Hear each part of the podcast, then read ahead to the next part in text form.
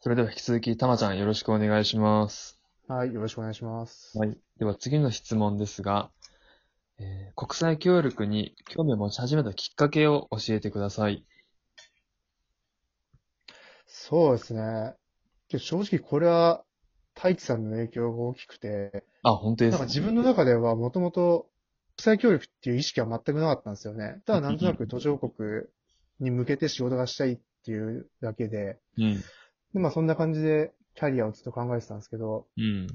まあその時にまあ太一さんと東京で会って話してって、まあなんか、あ、じゃあそれって国際協力だよねって言われて、あ、なんかそうなんだっうん。て思って、そこからなんか、国際協力なのかなっていう感じで今ずっとやってますけどなるね。ほど。あ、たま、そもそもたまちゃんと出会ったのって何年前だっけ、え、何年 ?4 年ぐらい前じゃないですか。 ?4 年ぐらい前か。もともと自分が住んでたシェアハウスにたまちゃんが後から引っ越してきて、はいはいはい。出会ったんだよね。はい。で、それでその時に、まあそのシェアハウス内の住人の人と、うんまあなんか途上国支援を、まあエンジニアっていう観点から仕事をしてる人がいて、うんで、その人に相談してたら、太一さんを紹介してくれて、で、そこでまあ3人で喋るようになって、はいはいはい。で、その時、なんか太一さんが、あ、それ国際教育だよねって言ってくれた時に、俺が、いや、そんな大それたもんじゃないですけどねって言った時に、 うん。大地さんがかっこよく、いや、国際協力に定義なんかないから、それは国際協力だよって言ってくれたのが、なんかすごい俺の中に残ってますけど ね。そんなこと言いましたか。完全に言ってましたよ。あの、インドカレー屋さんで言ってましたよ。ああ、東京の文京区のそうそうそう。はい明賀谷駅の近くでしたっけははいはいはいい。。超具体的ですね。そっか、あの時ってもう、インドの子供 NPO のプロボネはやってたんだっけいや、あの時は、やってなかったですね。やろうかどうか悩んでたっていうか、どういうところで活動すればいいんだろうって悩んでた時期ですね。ああ、プロボの先として。はい。じゃああれかな、ちょっと僕が国際協力っていうワードを発したもんだから、うそういう業界にたまちゃんがちょっと舵を切ってきて、そっちに進み始めたっていうか、まあどうなんですかね。いや、なんかまあそもそも別に、まあ大使さんの言う通り国際協力の定義はないじゃないですか。 うん。だからなんか、まあ解釈は広いと思うね。なんだろう自分はとりあえず、まあそうですね、広いですよね。うん。だから、うーん、なんだろう、とりあえず自分はまあ途上国に携わって、まあ将来的に仕事がしたいって思ってるのは多分まあ国際協力の中の一つだと思うし、うん。まあ舵を切ったっていうよりかは、まあずっと自分のそこは軸で生きてるんで、はいはいはい。うんなんか、そうですね、太一さんの影響でこうなったみたいのは、 あんまりない、ないっていうか、はいはい。まあ、可能性としてはすごい広く、広くなりましたけど、うん全然そこはなんか、もともと自分が考えてたところだと思いますよ。なるほど。はい。まあ、確かにたまちゃんもともと土木系の専門じゃないですか。はいはい。国際協力分野って土木の専門スキルあると、まだまだやることが多いなと思ってて、はいはいはい。で実際僕が以前働いていた組織は、あの、うん MBA とかを使う財団法人だったんで、まあ、そうですねテレビとかも結構やってました。やって、やってました。はいはい。その時にやっぱ土木系のコンサルタント会社さんとうん。多かったんで、まだまだその活動のフィールドはあるなと思って。うん、うん、まあ、とはいえ、たまちゃん、あれですよね。土木系から始まったものの、まあ、コンサルタント会社に行って、こう、典型的なエンジニアがする仕事ではないことを、うんこうう、ん。うねん、そうです、そうです。始めてるじゃないですか。そこなんか、意識してそういう仕事を選んでるんですかあ、そうです、はい。その辺まあ、ちょっそもそも自分のそのはい、仕事軸みたいな部分は、とうん。やっぱ好きなこととか得意なことをそのまま仕事にしたいっていう思いが強くて、うん。で、まあ、えっ、と、もともとまあ途上国支援みたいな部分もまあ好きなことから始まっていて、でその時にまあ、エンジニアとしてやってはいたんだけど、まあ、この仕事をめちゃくちゃ好きかって言われた時に、正直あまりそこは好きじゃなかった。好きじゃないっていうか、まあ自信持って好きって言えなかったんですよね。うん。まあその、一応エンジニアっていうくくりはあったんですけども、結構その、対外セッションみたいな部分で、うん。技術者寄りではありつつ、その全体を見るみたいな総合職的なポジションだったんで、うん。まあ、そこでわりかしなんか人と話しながら、うコミュん。ニケーションしながら、まあ、仕事を進めていくみたいなことを結構やらせていただいて、うん。なんかずっと図面をバーって引いてやってるよりかは、うんそうやってなんか周りの人とかと喋って、うん。なんか自分のやりたいことを伝えていったり、会社としてやりたいことを伝えていくっていうところの方がすごい面白さを感じていて、うん。まあそこで、まあ思い切って、家事変更した、家事を切ったって感じですね。うん。じゃあもう将来的にはそういう、いわゆる図面を引くようなエンジニアの方には、もう戻らないって感じですか。まあ戻らないです。 うんなるほど。個人的には結構なんかもったいないなと思うけどね。ああ、まあ、もちろんなんていうか、えっ、と、いつでも使えるような準備はしておくとかうーん。あれあれば全然あの、いいとは思うんだけど、全く使えはいなはいいはいっていうのはなんかもったいないなって、あの、個人的には思いました。話聞いてて。 まあ、あとは、うんでも、もともちゃんが言った組織っていう、そうですね。はい。すごい大きいところじゃないですか。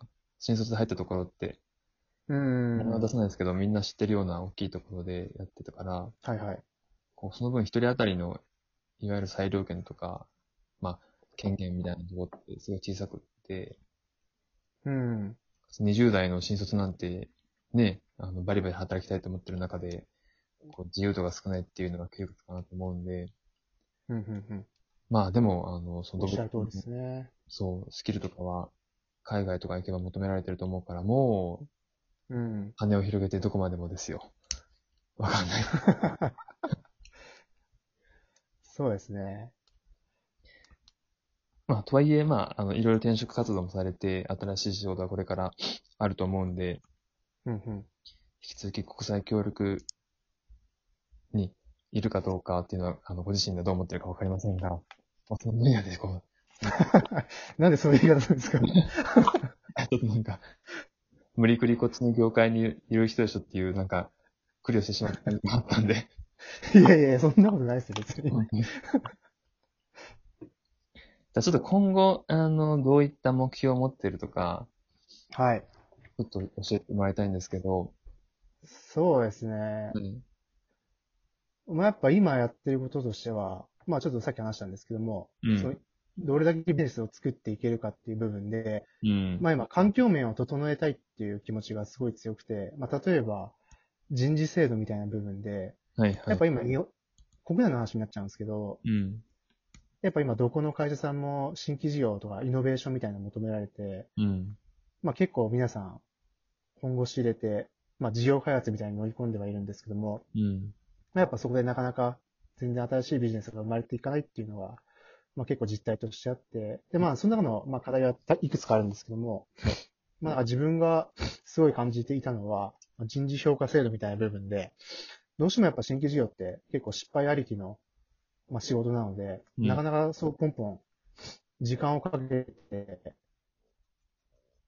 時間をかけた割にはなんか実際にお金にならなかったみたいな結構ザラになる世界で。うん。で、やっぱそういうかことだと、どうしてもやっぱ大企業の中って、なんですかね、その、既存事業と同じ目線で評価されないんですよね。うん。あ、既存事業と同じ目線でどうしてもされちゃうんで、今そこ分かれてないんですよ。だからそのなんか、新規事業に挑戦する人、専門のまあ、えっ、と、人事評価制度みたいのは、まあ、ある会社さんもやってはいるんですけども、なかなか導入できないとかうん、まあ、やっぱ課題がいくつかあって、まあやっぱそういうところを、なんか自分の中で設計できたらなっていうのは、今思ってますね。うん。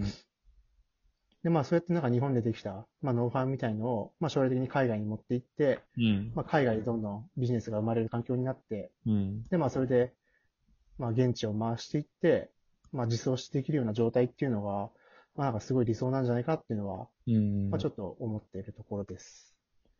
なるほど。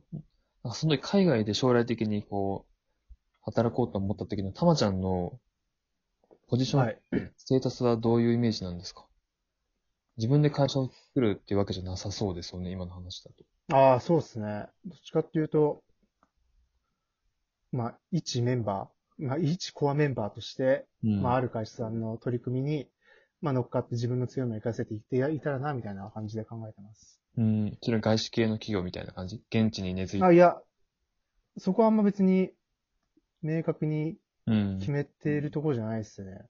うん。あれかな、この経験、そういうふうに思ったのは、あれかな、もともとプロボのしていた NPO さんが、まあ、ちょっと資金繰りでうまくいかなかったっていうのがあったから、より一層強く思っああ、多分そうだと思いますね。なんか、だからそういった組織に自分が入り込んで、まあ、なんか変えていけたらな、みたいのは思ってますね。だかうん。らまあ、それが民間なのか NPO なのかみたいな部分は、うん。まあ、正直あまり分けてなくて、まあ、多分それって、なんだろうな。うんこの先自分が、自分の身につけた実力とか、そういうので多分変わってくると思うんで、うん。まあ、なんとなくそういった目標は持ってはいつつも、うんまあ、ちょっと今目の前のことで成果出して、その先考えられたな、みたいな感じでうん。考えてます。なるほど。個人的な意見にはなるんですけど、はいはい。あの今の特に10代、20代の人って結構社会問題に関心がある人多いじゃないですか。はいはいはい。でかつ、あの、自分なりのビジネスの始め方、新しいことを始めるハードルって下がってきてると思うんで、うん。海外で何かしようっていう、思う人って増えてくるかなと思うんですよね。うん。なんかそうですね。そうう、んたまちゃんみたいな、こう、ナビゲートしてくれる人の存在って、すごい大事になってくるかなって今、聞いてて思いました。まあ、感想なんですけど。 ぜひ頑張ってください。はい。 そうです。はい。たまちゃん、なんかちょっとね、ごめんなさい。はいはい。またお時間来てしまいまして。あ、一瞬ですね。そう、ちょっとはいはい盛り上がってところ申し訳ないんだけど、ちょっとまた次回に回してもいいですかまたちょっと次回で。はい。わかりました。では、一旦ありがとうございました。